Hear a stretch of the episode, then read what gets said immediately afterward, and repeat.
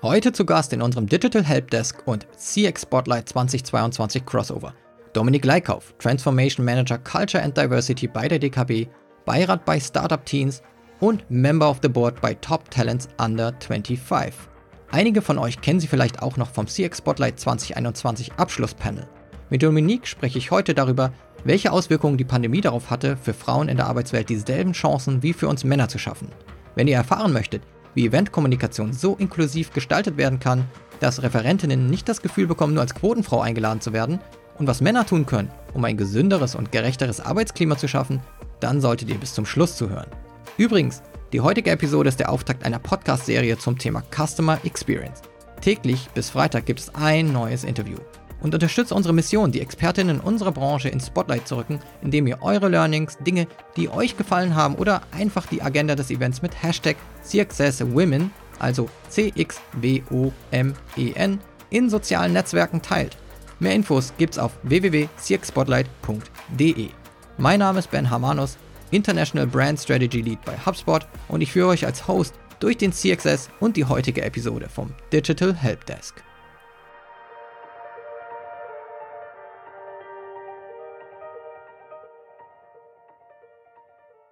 Hi Dominik, herzlich willkommen beim CX Spotlight 2022.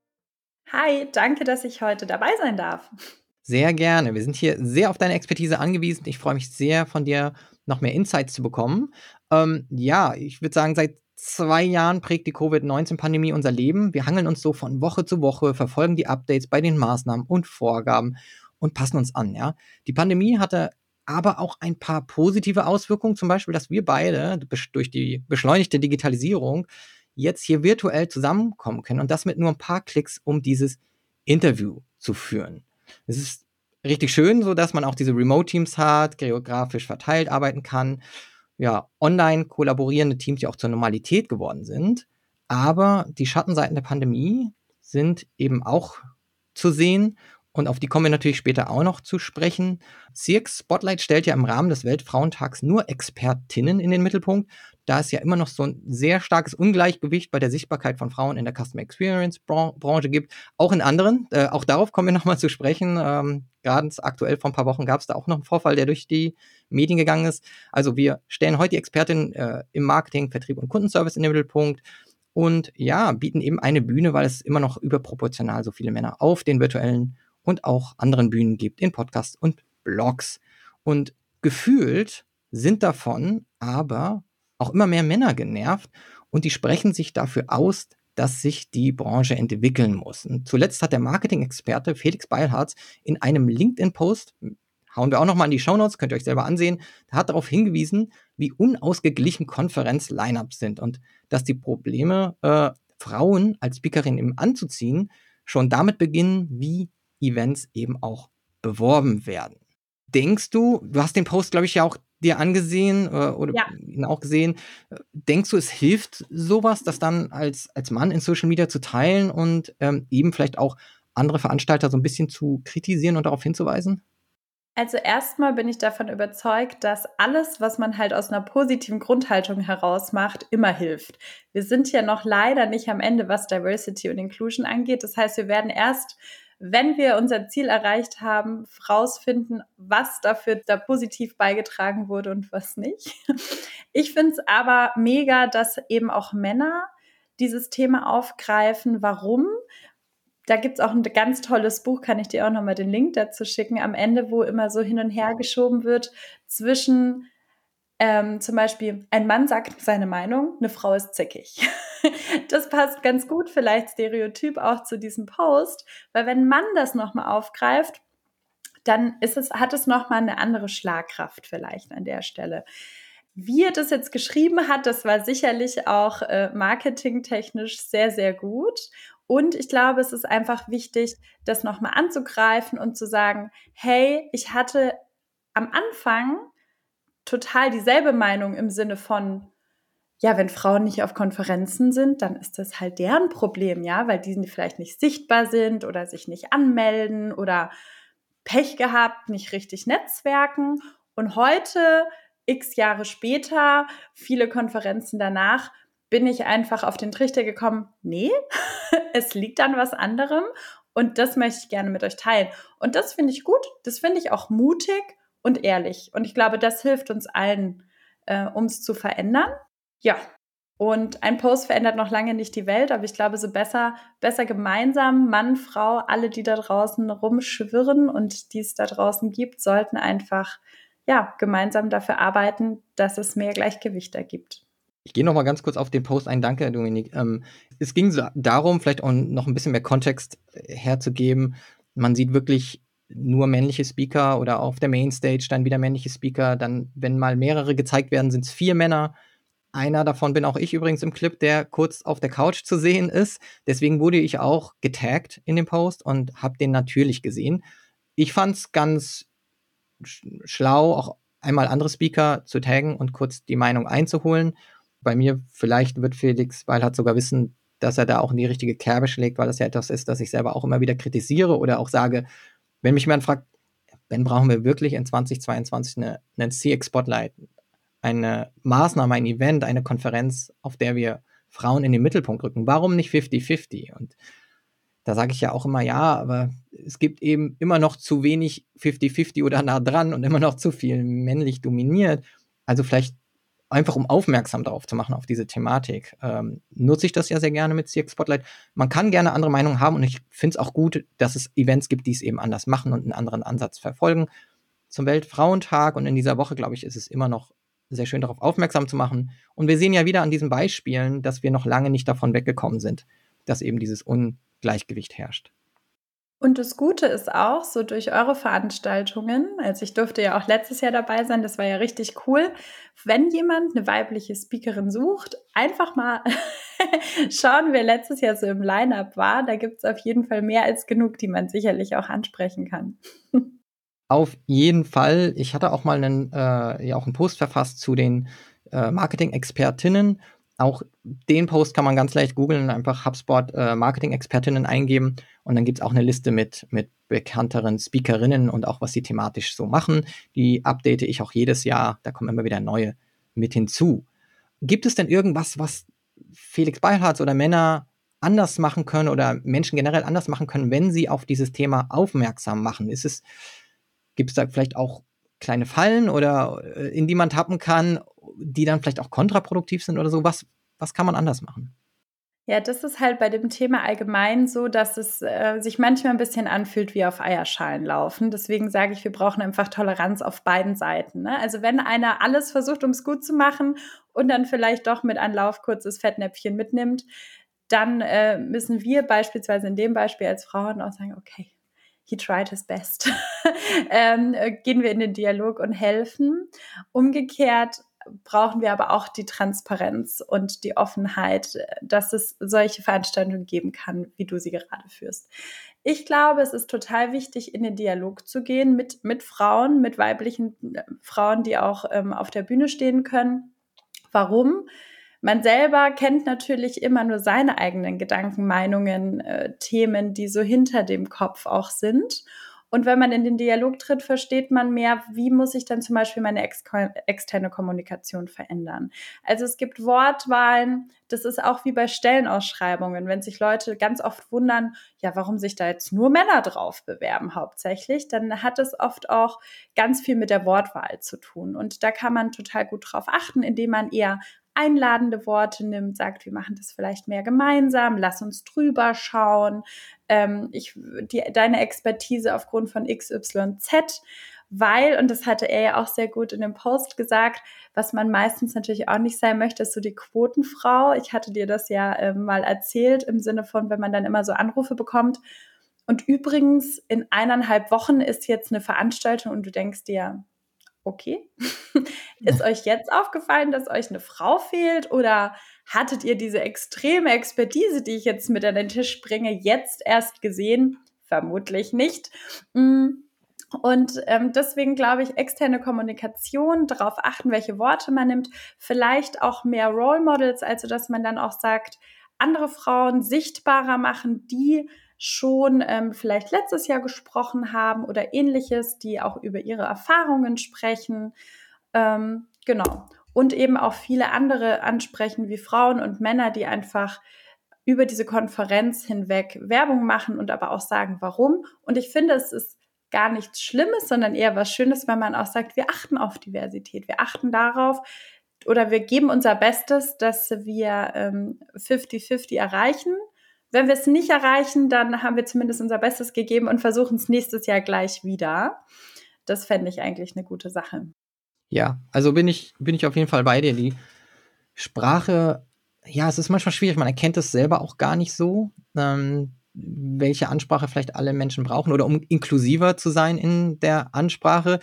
Ich glaube, insgesamt, wenn ich so drüber nachdenke, komme ich auch mit vielem an Ansprache gut zurecht, aber manchmal neigen wir Männer ja auch so ein bisschen dazu, Ansprachen zu halten, die klingen so, als würden wir in den Krieg ziehen, so ein bisschen. so, so. Man versucht motivierend zu wirken, aber gleichzeitig äh, hat es auch sowas Militärisches. Und das ist vielleicht auch nicht immer etwas, was allen äh, Menschen, Charakteren und die, jeder Gruppe so, so irgendwie entspricht. Aber das, da muss man sensibilisieren und sich selber auch. Total. Und auch das ist ja wieder von beiden Seiten. Ne? Ich ähm, finde auch immer dieses alte weiße Männer, das äh, hört sich dann immer so an, wie man, man mag keine Männer und wenn die auch noch alt sind und weiß, dann löscht man die auch direkt aus dem Telefonbuch, aus LinkedIn und aus allem anderen auch. Aber auch wir Frauen müssen natürlich verstehen, wie kommunizieren wir inklusiver, weil auch wir müssen ja die Männer mitnehmen.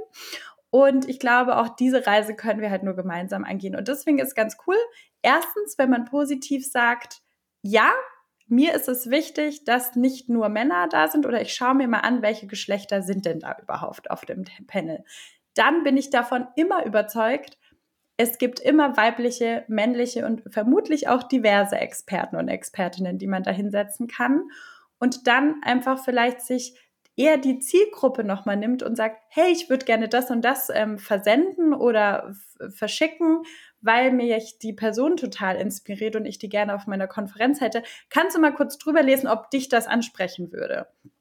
Und ich glaube, so lernt man einfach mehr und mehr ähm, seine eigenen Arten. Ne? Also man, jeder hat ja auch seine Füllwörter, die Wörter, die er gerne nutzt. Und das muss ja nicht immer was Negatives sein oder dass man da sich denkt, ja, wir schließen jetzt jemanden aus. Das hat man halt erstmal. So ein bisschen wie Bias einfach. Das ist erstmal da, das muss man sich mehr bewusst machen.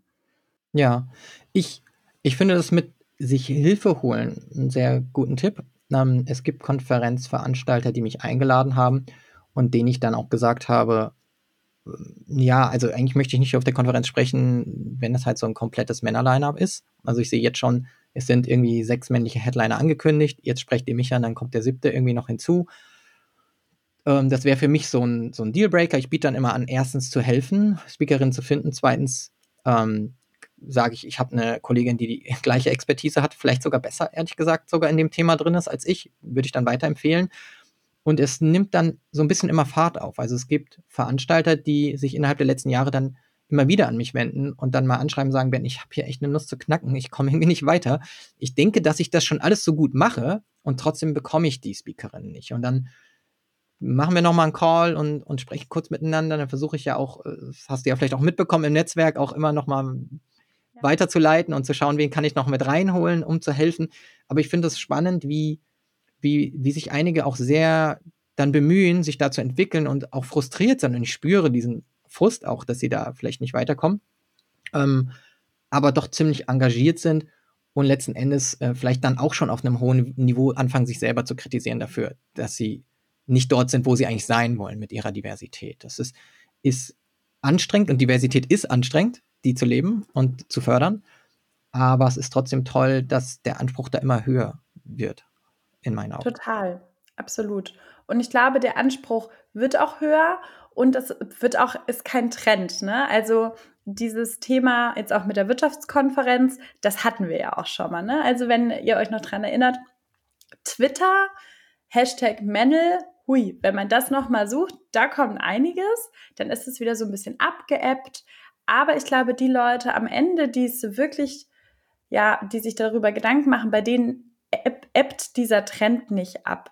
Es ebbt eher bei den Leuten ab, die eben einfach so ein bisschen wie so ein, um das mal böse zu sagen, wie so ein Fähnchen im Wind halt heute so, morgen so. Ich glaube, das sind aber am Ende auch nicht diejenigen, die das verbessern werden. Und deswegen glaube ich, Diversität ist kein Trend, sondern das ist einfach da und wir müssen diese Herausforderungen, die wir haben, ähm, aufnehmen, um das einfach überall abzubilden. In der Gesellschaft, in den Events, im Marketing, in den Filmen. Und das ist halt so eine kleine Mammutaufgabe für die nächsten zig Jahre und man braucht ja. einen langen Atem. um um nochmal auf die Münchner Sicherheitskonferenz zu sprechen zu kommen, ähm, wer das in den letzten Wochen verpasst hat, vielleicht auch nochmal kurz googeln, das haben dann diverse Medien darüber berichtet. Es ist auch äh, in der Social Media gespielt worden, es waren 30 Top-Manager, die auf der Sicherheitskonferenz in einem Meetingraum sehr, sehr eng äh, zusammengequetscht ähm, zusammenkamen und wirklich überwiegend ähm, ja, männlich weiß fortgeschrittenen Alters, ohne jetzt diese Menschen zu bewerten. Aber es war einfach eine sehr ähm, ja, homogene Gruppe. Und die einzige Frau, die eingeladen war, die kam ein paar Minuten später und äh, wollte dann die Eröffnungsrede nicht unterbrechen. Und deswegen, also der Vollständigkeit habe, es gab eine Frau ähm, von Ernst Young, die ist aber dann erst später hinzugekommen, ähm, die dann wiederum gesagt hat, ich kann die Aufregung nicht verstehen, ähm, denn das ist ja die Realität, das ist jetzt auch gar nichts Neues. Das fand ich dann auch einen sehr bemerkenswerten Kommentar, wie, ja, ja, für sie das jetzt nicht überraschend irgendwie ist, dass es so ist, sondern sie wahrscheinlich in so einer ja, männerdominierten Welt halt oftmals so ein bisschen das, das Einhorn unter den, den Männern ist. Total. Und es, also die sahen ja nicht nur alle aus, die haben es ja auch noch geschafft, fast alle dasselbe anzuhaben. Das fand ich auch großartig. Das muss ich sagen, würde uns Frauen zumindest wahrscheinlich nicht passieren. ähm, es war schon sehr uniformiert. Ich glaube, ähm, ja, Mann fortgeschrittenen Alters trägt blau, habe ich irgendwo als Kommentar gesehen. Jetzt wieder, ohne wirklich gemein hässlich zu sein, aber es war einfach, es mangelte die Diversität und ich glaube, solange wir nicht erkennen, dass von außen gelenkte Diversität uns nicht voranbringt, sondern die Motivation da sein muss, dass man das als Vorteil sieht und dass wir diese Perspektiven brauchen, wird es auch sehr schwer sein, dass sich da was ändert. Total. Und ich fand es gut, dass du das jetzt auch nochmal gesagt hast, was die Frau von Ernst Young gesagt hat, weil ich meine, wir sitzen hier in diesem hippen Berlin mit den ganzen Startups, Unicorns und alle Denglischen hier vor sich hin. Ich glaube, hier wird oft das Thema auch noch nicht so vielleicht in einem Startup zum Beispiel gesehen ähm, was Diversität angeht, wenn es noch klein ist. Je größer es wird, desto größer wird da auch der Fokus drauf. Wenn man aber jetzt zum Beispiel nach dem Studium oder auch der Ausbildung in so einen totalen Riesenkonzern geht und da ist dann öfters auch das Bild so und man wird dann auch so geprägt und sozialisiert und bestimmt. Und ich finde das gut, dass sie das also ausgesprochen hat. Für die ist das nichts Neues. Unser einer mit einem anderen Blickwinkel darauf geht da rein und würde sich denken, okay, wo, wo ist der andere Teil? Habt ihr die Räume geteilt wegen Corona oder woran lag es jetzt? Wo ist die Frauenkonferenz? Ja, genau.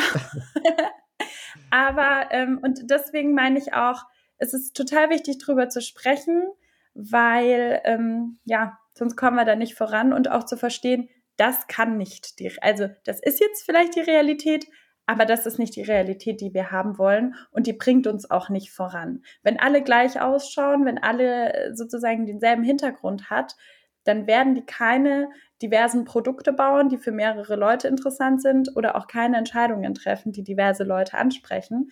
Einfach aus dem Grund, sie können es nicht. Das ist gar kein böser Grund, sondern man braucht mehrere Leute an einem Tisch mit unterschiedlichen Merkmalen.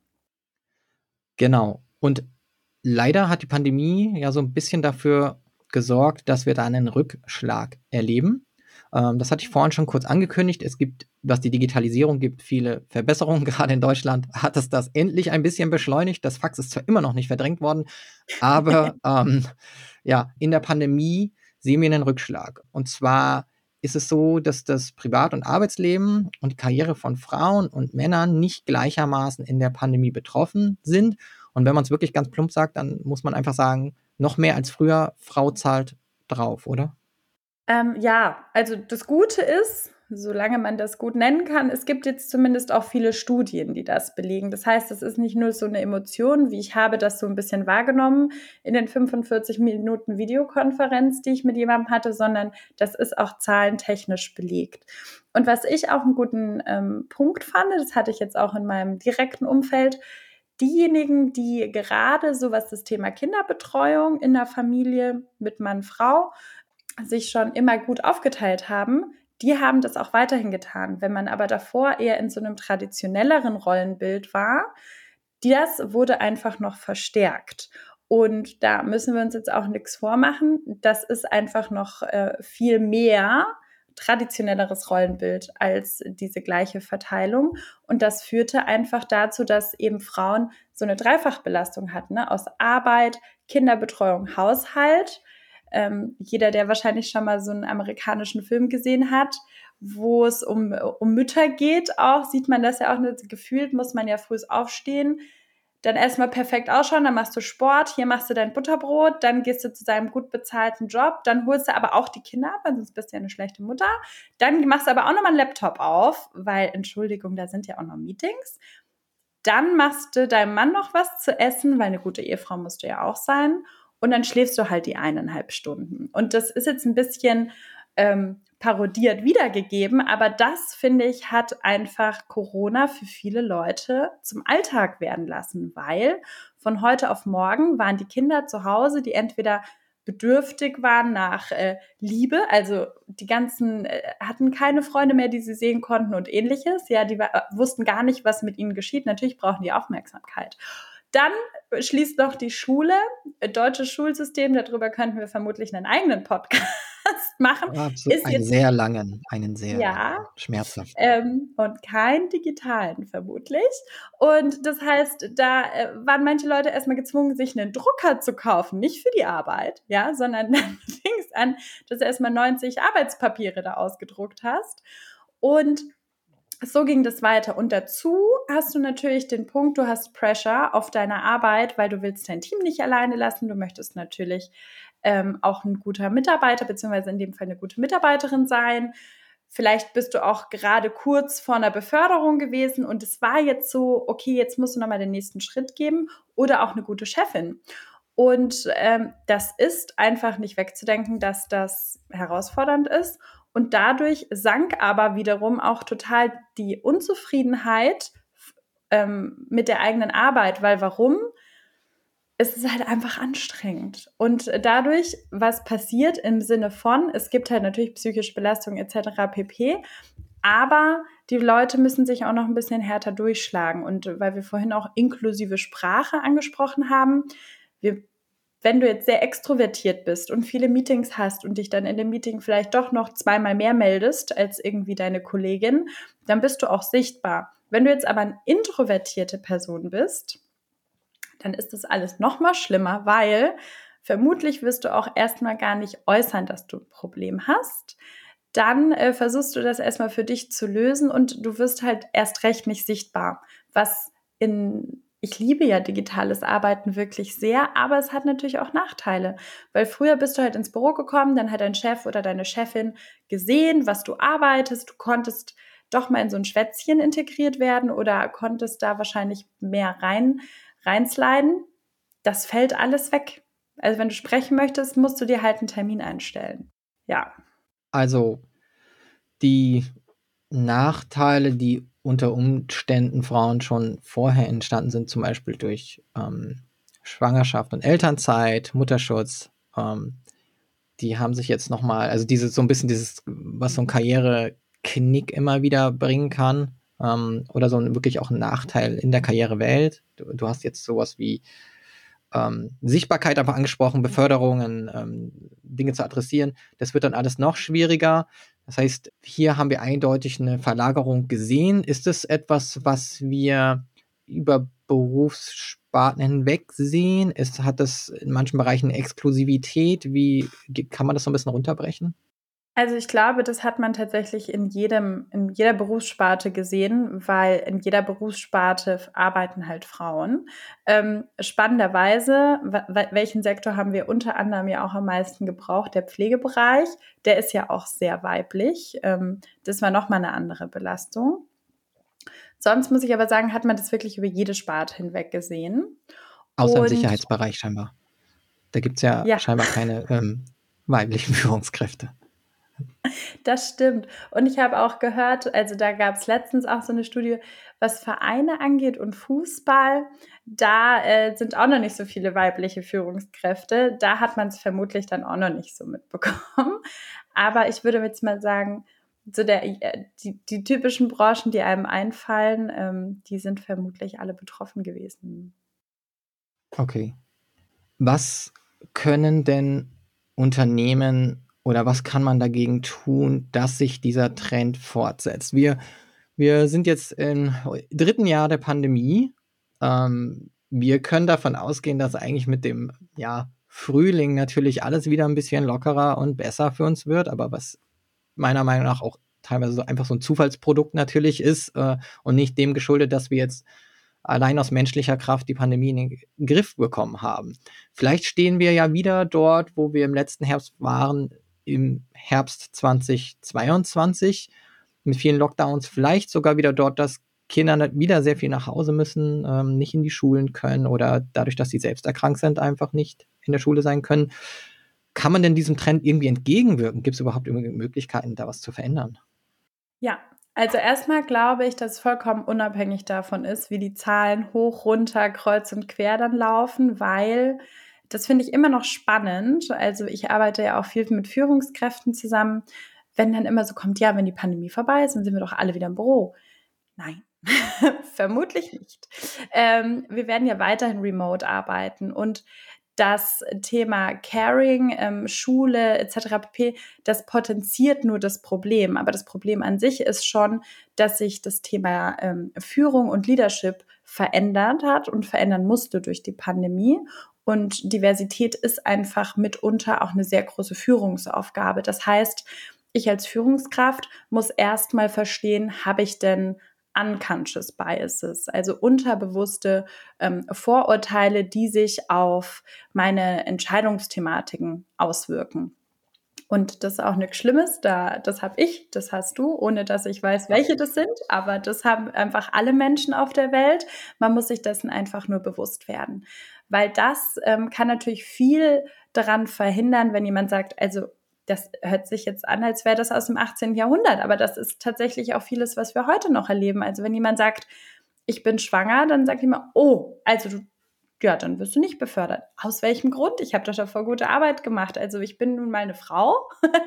ich muss die Kinder bekommen. Das haben wir jetzt anders biologisch noch nicht hinbekommen. Das heißt, eigentlich mache ich auf beider Seiten meinen Job. Aber trotzdem wird man dann oft eben anders behandelt. Oder wenn man in Teilzeit geht, etc. pp. Dann ähm, ist es, glaube ich, extrem wichtig, dieses Umdenken, so sage ich das zumindest. Ich höre immer so Vereinbarkeit von Familie und Beruf.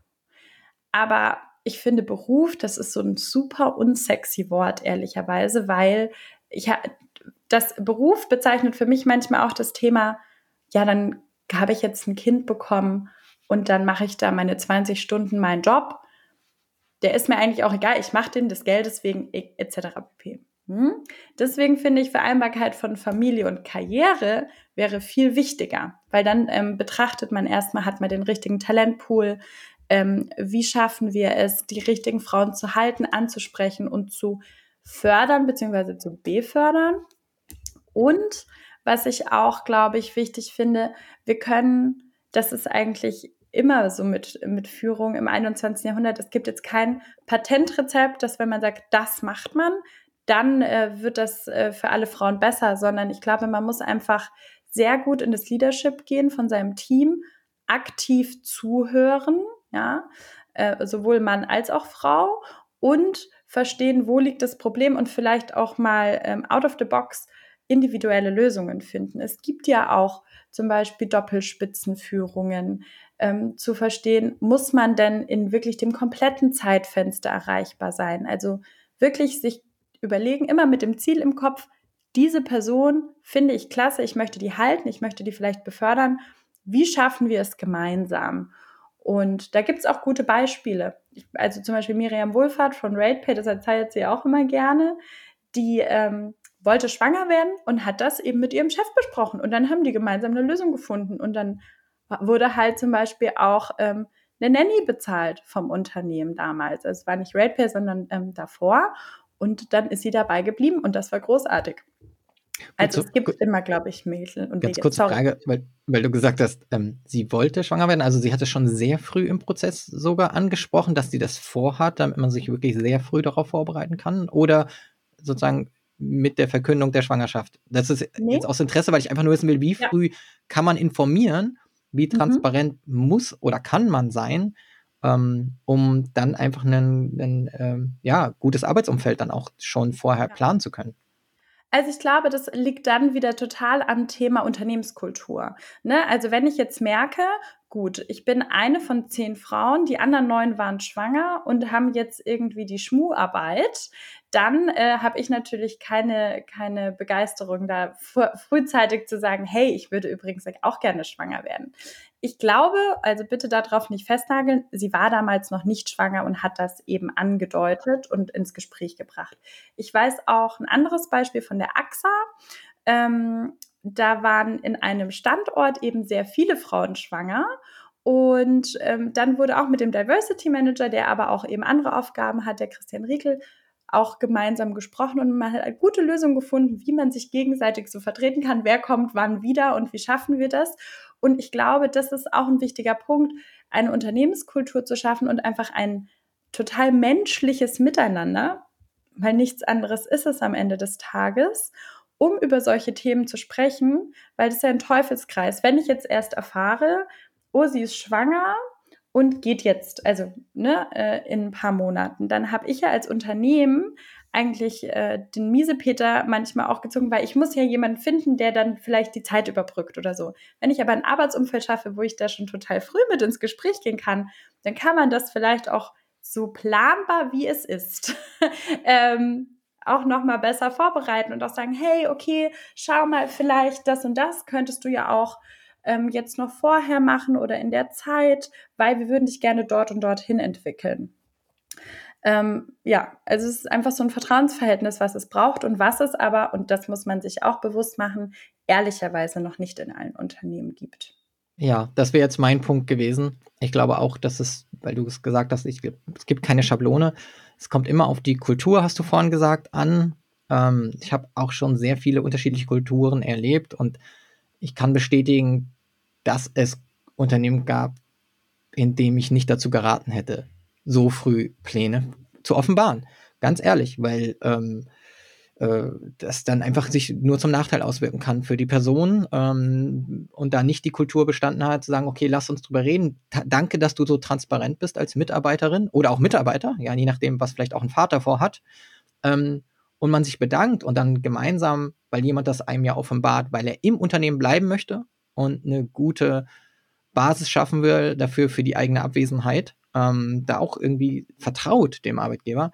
Das gibt's nicht immer. Ich habe aber auch natürlich sehr viele andere Beispiele erlebt, wo ich sehe, das hilft wirklich da zu kommunizieren. Vielleicht auch ein Beispiel, ähm, wo schon klar war, dass eine Person aus der Elternzeit wieder zurückkehrt. Ähm, ich dann auch im Gespräch saß und gesagt habe, ah ja, okay, dann wird die Person ja das und das wahrscheinlich wieder zurücknehmen und weiter fortführen. Und dann, ah, also mir gegenüber hat sie sich eher so geäußert, dass sie wahrscheinlich schon wieder vielleicht äh, ein weiteres Kind haben möchte und wir lieber anders planen sollten. Also, dass sie das nicht wieder an sich reißt, nur um dann ein paar Monate später wieder in die zweite Elternzeit zu gehen, weil sie lieber zwei Kinder nah beieinander haben möchte. Also dieses Vertrauen zu haben und diese Planungssicherheit auch für Teams zu haben, dass etwas nicht wieder zurückwandern muss, ähm, sondern man plant, okay, was kann die Person machen, die dann vielleicht wieder für sechs, sieben, acht, neun Monate zurück ist, ähm, ohne dass dann wieder Reibung entsteht, für, für, für, keinen, weil es ja niemanden wirklich glücklich macht, ähm, letzten Endes, wenn die Dinge so schnell wieder umschwingen müssen. Also ich glaube, das ist individuell, wie du gesagt hast, ähm, muss man die Lösung finden und schauen, welches Vertrauensverhältnis man eben und welche Kultur man eben hat. Absolut. Und ich glaube auch, wenn es, also, und man muss es halt auch ansprechen, also nicht ansprechen, also wir sind jetzt auf diesem Schwangerschaftsthema äh, ähm, äh, sozusagen äh, fokussiert geblieben, aber es gibt ja noch viele andere Sachen. Ich glaube, wenn du dich als Frau gerne weiterentwickeln möchtest oder wenn du merkst, Entschuldigung, warum muss eigentlich nur immer ich keine Ahnung, so ein typisches Konzernbeispiel Protokoll schreiben. Einfach das auch mal anzusprechen und zu sagen, ich empfinde das so. Da gibt es ja auch ganz viele Möglichkeiten, ne? die Feedback-Regeln, dann ähm, nicht, wie nennt man das? Das weißt du wahrscheinlich viel besser als ich. Nicht aggressive Kommunikation. Nee, das hat einen anderen ähm, Begriff. Äh, ja, ich, mir ja. fällt es auch gerade nicht ein, aber ich komme wahrscheinlich noch im Interview drauf. Ja, genau, aber auf jeden Fall. Gewaltfreie Kommunikation. Der, gewaltfreie, genau, gewaltfreie Kommunikation, ähm, um die anderen besser mitzunehmen, aber einfach auch mal, um zu sagen, nee, ich spreche das jetzt an, weil davon bin ich auch überzeugt, ähm, wenn man nichts anspricht, dann verändert sich auch nichts. Und dann kommen oft Frauen auch auf mich zu und sagen, ja, aber was ist denn, wenn ich es jetzt anspreche und dann ist es blöd? Oder sage ich, naja, es ist ja jetzt schon blöd. Das heißt, es kann ja nur auf die Endsituation zurückgehen, dass es blöd ist oder sich verbessern. Oder, und das muss man leider auch deutlich sagen, es gibt auch immer noch ähm, Leute, die dann einen wirklich halt nicht mehr so gut behandeln im Team. Aber da sage ich, hallo, äh, Arbeitnehmermarkt. Das sollte dann auch nicht das Unternehmen sein, in dem alle bleiben. Genau, so wäre das dann. Übrigens zu dem ähm, gewaltfreie Kommunikation, davon weiß ich über meine Frau, sie ist Coach und äh, von ihr lerne ich immer sehr, sehr, sehr viel äh, über Kommunikation. Äh, ich werde, sie, sie hat ja auch ein Buch, das, in das ich schon mal reingeschaut habe. Den Link dazu werde ich auch noch mal teilen. Sehr empfehlenswert, wirklich für Mann und Frau, eigentlich äh, jeden Menschen, ähm, weil es wirklich hilft, Kommunikation so zu führen, dass sie konfliktfrei bleibt und zielführend ist, äh, gemeinsam eine Lösung zu finden. Von daher äh, gut, dass du das hier eingebracht hast was können denn jetzt Frauen tun? Und wir müssen jetzt mal wieder so ein bisschen, du hast recht, wir sind so ein bisschen auf dem ähm, äh, Schwangerschaftsthema verhaftet gerade geblieben, ähm, das ja nur ein Teil der insgesamt, äh, des insgesamt des Problems ist, sondern äh, wir widmen uns jetzt nochmal der Pandemie. Was denn, können Frauen tun, um ihre Situation zu verbessern und auch einfach sichtbarer zu bleiben? Weil du ja schon gesagt hast, allein die Sichtbarkeit erhöht ja schon die Karrierechancen. Total. Also erstmal glaube ich, fängt es an, ähm, das auch zu Hause anzusprechen. Ja, also wenn man sozusagen sich zum Beispiel nur um Kinder kümmern muss oder halt sich nicht auf die Karriere konzentrieren kann, das aber möchte, sollte man es auf jeden Fall auch mutig sein und zu Hause ansprechen, dort nach Lösungen suchen. Das ist schon mal Schritt eins. Schritt zwei bleibt leider beim mutig sein weil ähm, auch dort sichtbar sein, sich in Meetings melden. Also es das heißt jetzt nicht so wie in der Grundschule, ne? Ich weiß es, ich weiß es, ich sag einfach nur irgendwas. Aber wenn man eine Meinung dazu hat, lieber lieber meldet man sich einmal zu viel als zu wenig und der oder diejenige verstehen dich als Expertin in der Sache. Dann glaube ich, was, ich bin ja so eine Netzwerkerin und die Pandemie war für mich ganz schrecklich und einschneidend, weil man eben zu sehr wenig Events, ein, also eingeladen wurde man schon, die waren aber alle digital und dann auch nicht mehr so schön vielleicht an der einen oder anderen Stelle. Aber ich glaube, das darf man nicht vergessen, also dieses Netzwerken. Und das geht, indem man LinkedIn nutzt, indem man ähm, intern im Unternehmen sich mal ein Kaffee-Date mit jemandem ausmacht, ein Lunch-Date und da sage ich auch mal, raus aus der Komfortzone, weil das Schlimmste, was da passieren kann, ist, dass jemand sagt, nee, ich habe gerade keine Zeit. Wie oft werden wir aber gefragt, hast du mal Lust auf einen Kaffee? Und wie oft sagen wir da nein? Das ist schon wirklich wahrscheinlich verschwindend gering. Und warum sollten andere Leute so reagieren? Und dann aber auch ganz klar ansprechen, ähm, wenn man sieht, ich möchte mich jetzt irgendwie verändern, ich möchte mich ähm, fördern, ich möchte vielleicht eine Weiterbildung machen. Auch dafür ist ja Remote Work zum Beispiel total toll. Ja, man, der Arbeitsweg fällt weg, den kann man vielleicht auch dafür nutzen, das anzusprechen. Und dieses Mutigsein, das erkenne ich einfach in meinem Freundeskreis. Ich habe so viele tolle, mutige und großartige Frauen. Und dann wollen die sich verändern, innerhalb oder außerhalb von Unternehmen. Und dann kommt dann so eine Stellenausschreibung und sagt, ja, aber der 47. Punkt, den kann ich ja nicht. Ja, und der Mann zum Beispiel, der sich bewirbt, kann den vielleicht auch nicht. Ähm, dann lernst du ihn halt. Und ich glaube, das ist äh, was ganz Tolles, was unter anderem auch die Pandemie vielleicht mit ähm, noch gebracht hat. Die Sachen verändern sich. Was du früher mal gelernt hast, das bringt dich nicht mehr einmal durch dein komplettes berufliches Leben, sondern du musst dich eh ständig verändern. Du musst neue Sachen lernen. Und deshalb ist es wichtig, ganz viele Soft Skills zu haben, die gut sind für, für New Leadership und ähnliches. Und ähm, ganz stereotyp gesprochen, haben wir Frauen da vielleicht auch an der einen oder anderen Stelle mal einen Vorteil, über den wir uns bewusst werden dürfen und den wir auch mal zu unserem Vorteil ausnutzen dürfen. Und der zweite Punkt ist auch, ähm, ich bin jetzt kein ausgesprochener Freund von Frauenquote, ja. Ähm, also ich glaube nicht, dass man das in allem braucht. Ich glaube aber auch, dass es ohne was zu machen auch irgendwie nichts wird und habe dafür noch nicht die beste Lösung gefunden. Was ich aber davon überzeugt bin, alle Unternehmen achten hoffentlich gerade auf Diversität. Das heißt, wir Frauen, wir sind da jetzt auch ein großes Gut, wessen man sich bewusst sein darf. Und ähm, ja, sich einfach ein bisschen da auch dessen bewusst sein und dann aber das auch für sich nutzen. Mutig sein, rausgehen, Hand heben, großartig werden. Noch großartiger. Noch groß, sichtbar großartig. Ja. ich, kann, ich kann dem ähm, auf jeden Fall zustimmen, dass man da ruhig selbstbewusst sein selbstbewusst sein kann.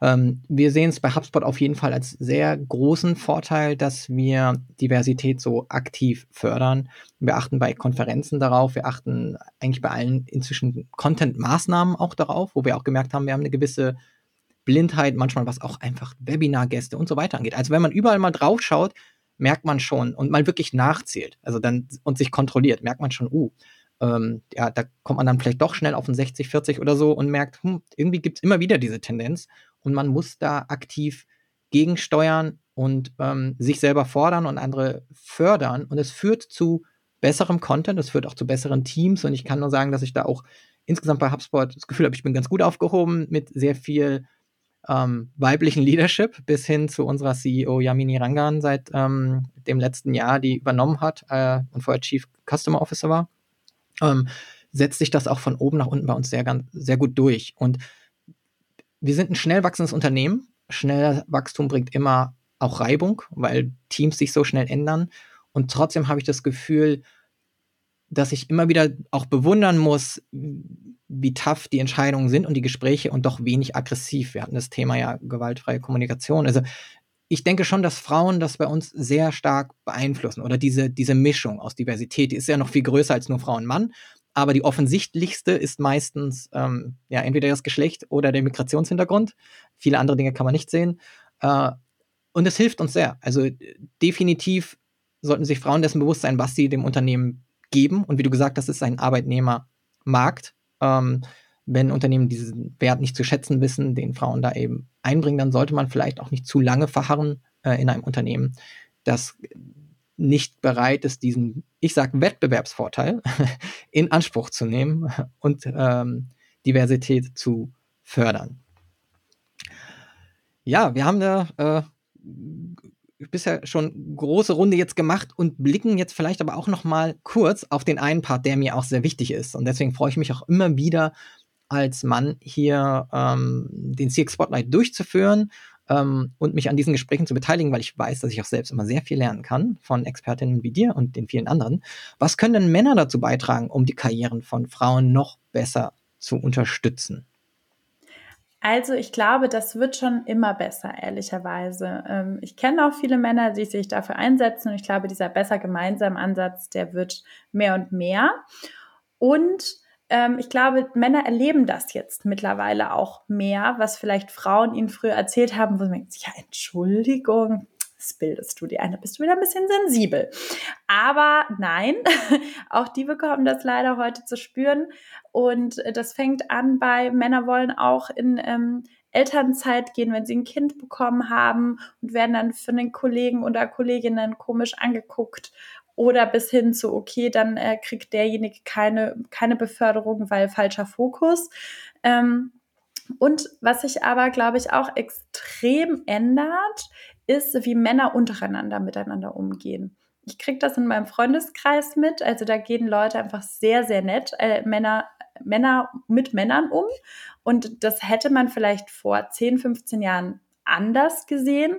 Und da fand ich es auch total spannend. Ich weiß nicht, ob wir das auch unten verlinken können, aber es gab eine super Studie, die eben auch darauf nochmal hingewiesen hat, ähm, mit dieser Thematik, diese traditionelle Männlichkeit, sage ich mal. Ne? Also typisch maskuline Eigenschaften, Dominanz, Wettbewerbsdenken. Und wohin treibt das Männer vor allem halt auch oft? Ne? ins Gefängnis tatsächlich, muss man sagen, in den Burnout, in die Depression, wenn du diesem, das ist ja auch ein großer Druck, muss man auch sagen, der da auf den Schultern liegt, ins Krankenhaus. Und das fand ich super erschreckend, dass ähm, die häufigste Todesursache von Männern unter 35 einfach Suizid ist. Und ähm, das ist für mich auch ein total krasses Zeichen, dass wir jetzt umdenken müssen und dass wir gemeinsam dieses Drehen von, von diesen traditionellen Rollenbildern für Mann und Frau verändern müssen. Und ja, das ein bisschen mehr erlebbar machen. Und ich glaube, dadurch wird das auch so, dass Männer auch mehr diesen ja, Feminismus an der Stelle, Female Empowerment ähm, bejahen, bekräftigen, bestärken. Und was ich auch merke, wenn ähm, Männer Kinder bekommen und dann auch noch Mädchen, das hilft auf jeden Fall auch sehr oft beim Umdenken ähm, in Unternehmen und ähnlichem, weil man sich dann auch immer überlegt, was möchte man denn für seine Tochter? Und dann ist man manchmal in Situationen und denkt sich, nee, also das will ich aber auf gar keinen Fall für meine Tochter. Da müssen wir was ändern. Ich äh, bin immer wieder auch überrascht, wenn ich Argumente sehe online oder Diskussionen verfolge, wo ich dann denke, du hast doch auch eine Mutter, vielleicht eine Schwester, eine Frau, eine Tochter. Bin ich dann schon sehr verwundert, welche Meinungen da vertreten werden. Ich gebe dir vollkommen recht. Ähm, es gibt viele Männer, die da inzwischen ähm, sich sehr aussprechen. Wir haben jetzt Felix Beilharz irgendwie gehabt, aber auch viele andere, die da sehr sensibel inzwischen reagieren und auch so ein bisschen immer zwischen den Stühlen. Ich kenne das selber auch. Ich spiele spiel Fußball äh, und merke auch, wie die Sprache dort teilweise immer noch, sage ich mal, optimierbar ist, weil eben doch immer sehr viel Stereotype rausgeholt werden. Ne? Wenn man irgendwie mal äh, ja sich sich anstellt, weil man irgendwie gerade sich wehgetan hat oder irgendwie sonst was, dann wird schnell irgendwie davon gesprochen, sich nicht wie ein Mädchen anzustellen oder sonst was. Also so, ähm, es ist eher selten äh, geworden, dass ich das höre. Ich höre es auch oft von anderen Teams, muss ich auch dazu sagen, äh, aus anderen Vereinen, so an der Seitenlinie, was da für Sprüche kommen oder auch von Trainern gegenüber Kindern wo alles immer schon so mit beeinflusst eben auch wird, wie, wie Jungs sich gegenüber auch Mädchen fühlen ähm, oder welche Rolle wir Männer zu haben, haben irgendwie. Ähm, das ist, äh, kenne ich selber auch. Ähm, du hast übrigens gerade gesagt, Frauen wird oft gesagt, sie sollen sich vielleicht nicht so anstellen, wenn sie dann irgendwas mal bemerken. Ich kenne es inzwischen auch bei Männern, dass auch Männern gesagt wird, wenn sie darauf aufmerksam machen, was willst du jetzt wieder? Oder du wieder mit dem Thema? Oder ach, du übertreibst voll oder so, dass das dann so heruntergespielt wird und man auch immer so ein bisschen in die Ecke gedrückt wird, als würde man ein Problem benennen, das eigentlich nicht so richtig existiert. So, also da auch, auch, auch das gibt es eben und das, ähm, ja, sollte aber nicht verunsichern, da trotzdem weiterzumachen. Überhaupt nicht. Und da äh, habe ich tatsächlich ein Beispiel aus den eigenen DKB-Service rein. Als ich in das Team gekommen bin, ähm, war da eben ein Mann und eine Frau, Lars und Toni. Ich glaube, ich hoffe, ich darf die Namen sagen. Und ähm, dann äh, habe ich ja gemeint, ja, und Diversität und äh, Vielfalt, das liegt mir sehr am Herzen. Ich warne euch schon mal alle vor. Ne? Ich bin dann immer eher so äh, ein positiver Mensch und sage das dann so, hey, Achtung, Obacht, da könnte der ein oder andere Spruch mal kommen. Und dann äh, haben wir darüber manchmal so ein bisschen scherzhaft so, oh, sie wieder mit ihrem Diversitätszeug.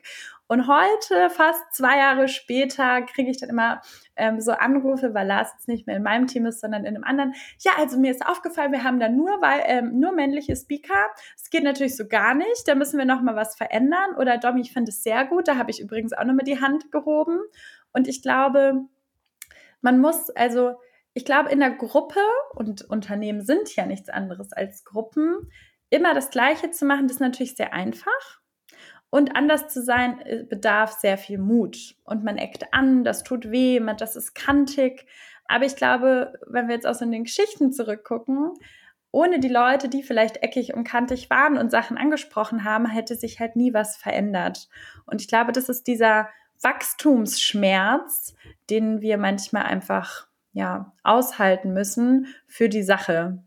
Das hört sich jetzt sehr groß an, aber ich glaube, das kann jeder auch es im Kleinen machen. Es, es, ist ja auch eine große Sache. Also wir haben es ja jetzt auch heute mehrfach gesagt, es ist äh, Arbeit. Es ist einfach richtig viel Arbeit, Diversität gut hinzubekommen und diese Perspektiven einzuholen. Und ich kenne es ja ähm, jetzt mit dem CX Spotlight habe ich das Gefühl seit Jahren, dass ich das mache, einfach ein sehr gutes Netzwerk zu haben und mir fällt es sehr leicht, tolle Speakerinnen inzwischen zu bekommen. Und ich habe auch habe ja auch Menschen wie dich, die dann mich weiterempfehlen und dann ich wieder mein Netzwerk da wachsen lassen kann so und habe natürlich auch eine Geschichte, die die auch Frauen zeigt.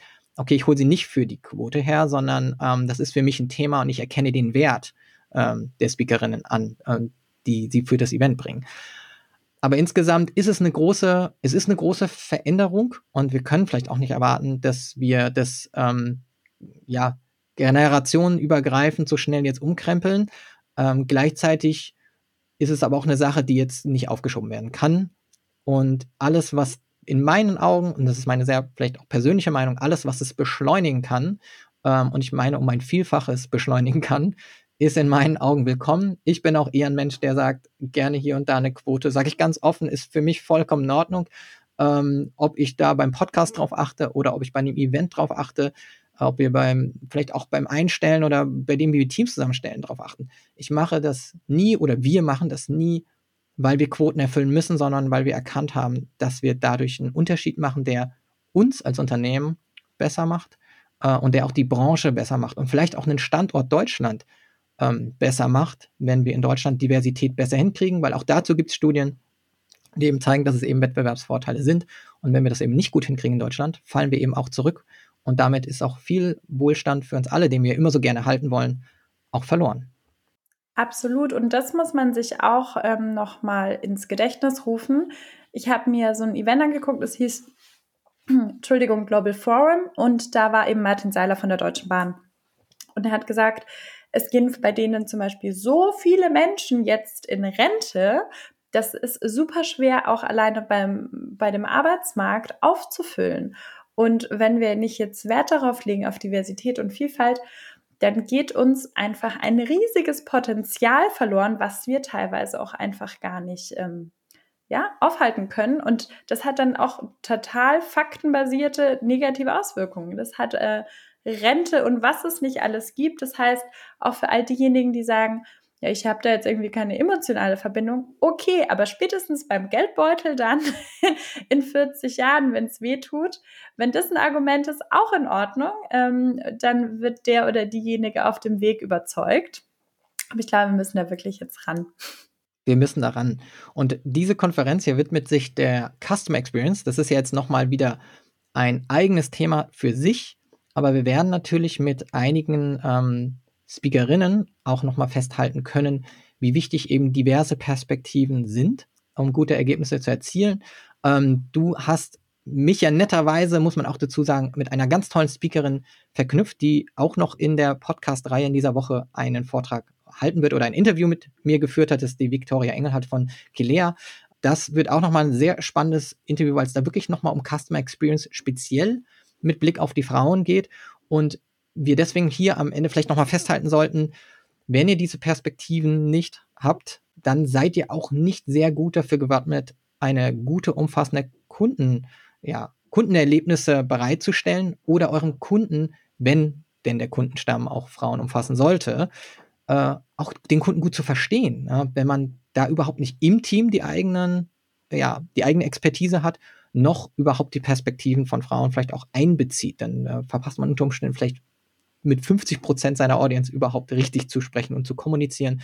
Das werden wir im Laufe der Konferenz jetzt noch weiter besprechen und deswegen ist es so wichtig, diese diversen Teams zu haben. Dominik, ich danke dir vielmals, dass du heute wieder mit dabei warst beim CX Spotlight 2022, so wie im letzten Jahr auch schon, und uns deine ähm, ja, Insights hier mit einbringen konntest, sodass wir ein bisschen was von dir lernen konnten. Auch ich als Mann wieder noch den einen oder anderen Tipp hier mitgenommen habe. Äh, danke dafür. Ich danke dir, ich danke euch und ganz viel Spaß mit allen spannenden Frauen, ähm, die da folgen werden. Bleibt alle dran, jeden Tag eine weitere Episode. Dominik hat mit uns die Konferenz eröffnet, sozusagen, mit ihrer Keynote heute. Und äh, ja, wir freuen uns auf die weiteren Gespräche. Danke dir und äh, bis bald. Tschüss.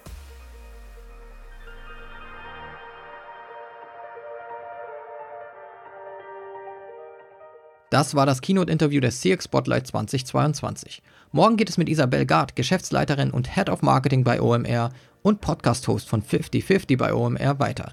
Mit Isabel spreche ich darüber, wie man sicherstellt, dass eine Brand wie OMR entlang der gesamten Customer Journey eine großartige und konsistente Customer Experience sicherstellt. Falls ihr nicht bis morgen warten könnt, hört in den 5050 bei OMR Podcast von ihr und Kira Schubert rein.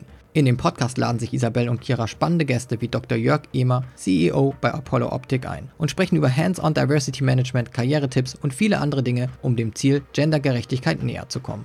Wenn euch die CX Spotlight 2022 Audio-Edition gefällt, dann unterstützt uns dabei, die Expertinnen unserer Branche ins Spotlight zu rücken, indem ihr eurem Netzwerk davon erzählt. Nutzt Hashtag CXSWomen, also C-X-W-O-M-E-N, taggt mich, taggt Dominik Leikauf, OMR, HubSpot, dann sehen wir eure Posts und lernen von euch, was euch gefallen hat oder was wir verbessern können. Das war's für heute und wir hören uns morgen wieder.